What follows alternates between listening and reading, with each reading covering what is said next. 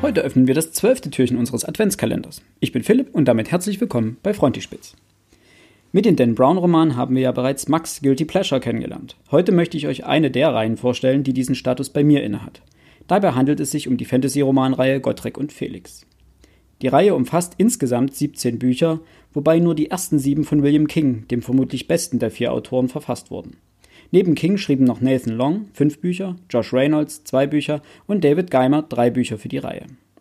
Auch sind seit Band 12 keine weiteren Bücher mehr auf dem deutschen Markt erschienen, zu wenig erfolgt hatten die Texte Nathan Longs, der es im direkten Vergleich mit William King schwer hatte, bei den Fans Fuß zu fassen. Doch warum hebe ich ausgerechnet diese Reihe aus einer langen Liste von anderen Fantasy-Werken hervor, wo sie doch so unbefriedigend fortgeführt und beendet wurde? Die Antwort ist denkbar einfach. Ohne Gottrick und Felix wäre das Genre um eine Erfahrung ärmer und möglicherweise auch etwas langweiliger. Dass dem so ist, liegt vor allem an den beiden Protagonisten. Gottrek, ein Anhänger des zwergischen Slayer-Kults, ist bestrebt, einen möglichst glorreichen Tod gegen einen übermächtigen Gegner zu finden, um durch diesen Heldentod Buße für seine Sünden üben zu können.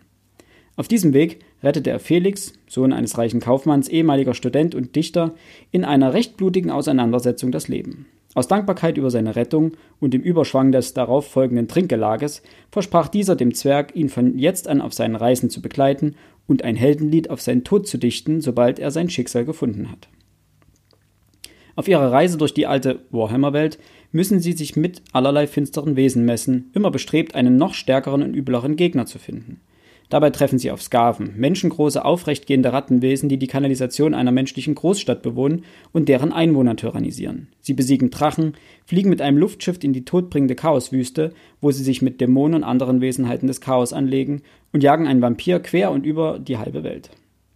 Unterstützt werden sie nach und nach von verschiedenen und teils wahnsinnig abgedrehten Weggefährten, wie etwa den Zwergen Snorri Nasenbeißer und Malakai Makaison, dem vermutlich genialsten Maschinisten der Zwerge, der eigensinnigen Ulrika und dem Zauberer Max Schreiber. Die Charaktere erfüllen zwar manche Fantasy-Klischees, sind allerdings keine 0815 Abziehbilder üblicher Pro- und Antagonisten des Genres.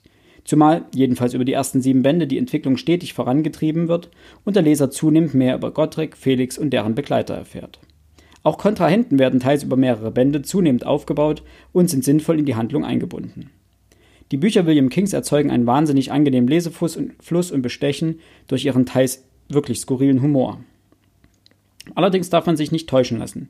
Die Bücher wollen vor allem unterhalten. Sie sind gut geschrieben, aber sprachlich nicht überragend und bei weitem nicht auf dem Niveau der Witcher oder Game of Thrones Bände. Auch die Handlung wartet nicht mit komplexen Metaebenen oder riesigen Plotwendungen auf, ist aber spannend und hält durchgängig bei der Stange. Zudem muss man sich mit expliziten Gewaltbeschreibungen anfreunden können, denn ein nicht unerheblicher Teil der Bücher besteht aus Kampf- und Schlachtszenen, die es durchaus in sich haben. Sie sind eben auch ein Bestandteil dieses Grim Dark Fantasy Universums, das das Warhammer Universum nun einmal ist. Man muss die Gottschalk und Felix Romane als das sehen, was sie sind. Papiergewordenes Hack-and-Slay Popcorn-Kino mit unterhaltsamen, liebenswert und hassenswerten Charakteren, die sich durchgängig, zumindest bis Band 7, plausibel entwickeln. Wenn man dann auch noch eine Vorliebe für düstere, brutale und erbarmungslose Fantasy-Welten hat, dann wird man mit diesen Büchern eine Menge Spaß haben und ein Duo kennenlernen können, das man so vielleicht noch nicht gesehen hat. Ich hole die Bücher immer wieder gerne an kalten Herbst- und Winterabenden aus dem Regal und gehe mit den beiden auf die Reise durch die alte Welt.